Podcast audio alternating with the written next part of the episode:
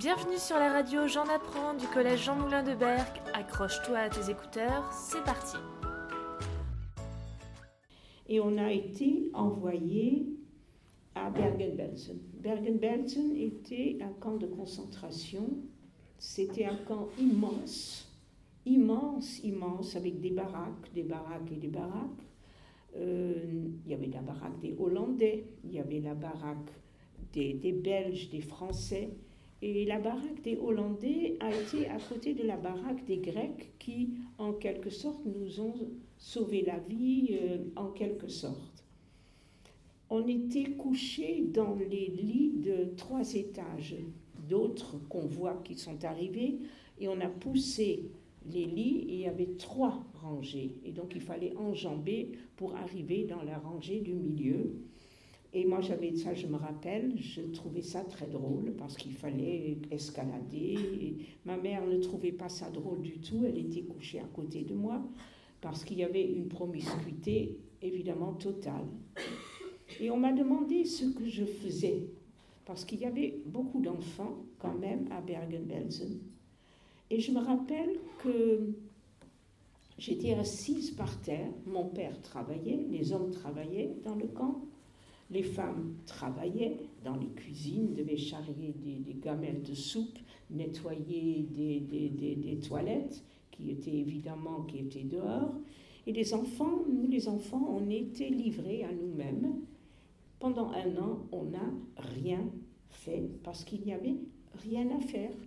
On attendait juste que les, là, que les mères reviennent, que le père venait le soir pendant une demi-heure pour nous voir, parce que les hommes étaient à part. Personne ne jouait l'un avec l'autre, il n'y avait pas de dehors, parce que le dehors, c'était l'appel. C'est là où deux fois par jour il fallait aller où on vous appelait par le nom.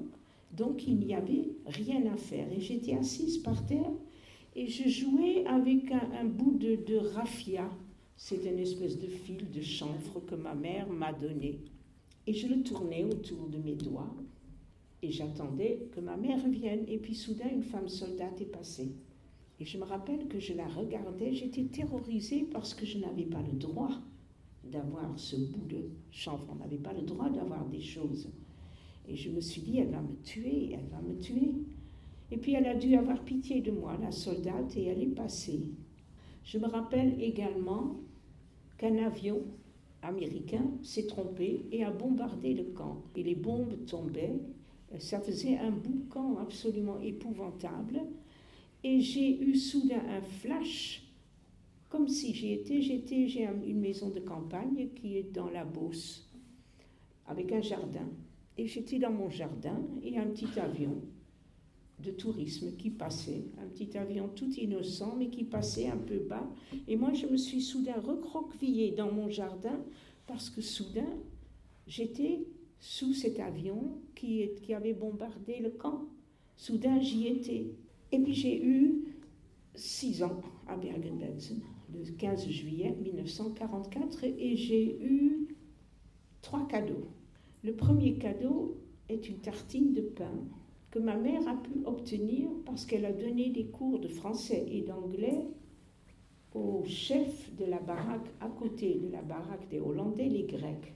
Donc j'ai eu cette tartine de pain où il y avait, je la vois, avec des flocons d'avoine autour, et puis un 6 en flocons d'avoine.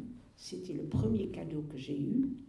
J'ai eu un petit lit en bois qu'un monsieur dans le camp avait fait pour moi, et avec une petite poupée en bois dessus, et j'ai comme ça fêté mes six ans.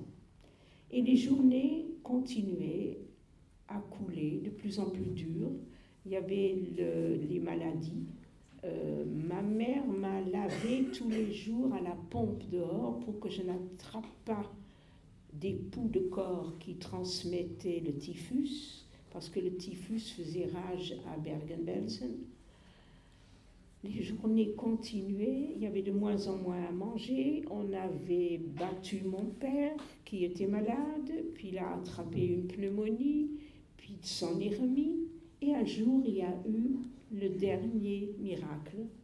Merci de nous avoir écoutés. On se donne rendez-vous très vite sur le NT. À bientôt pour un prochain épisode.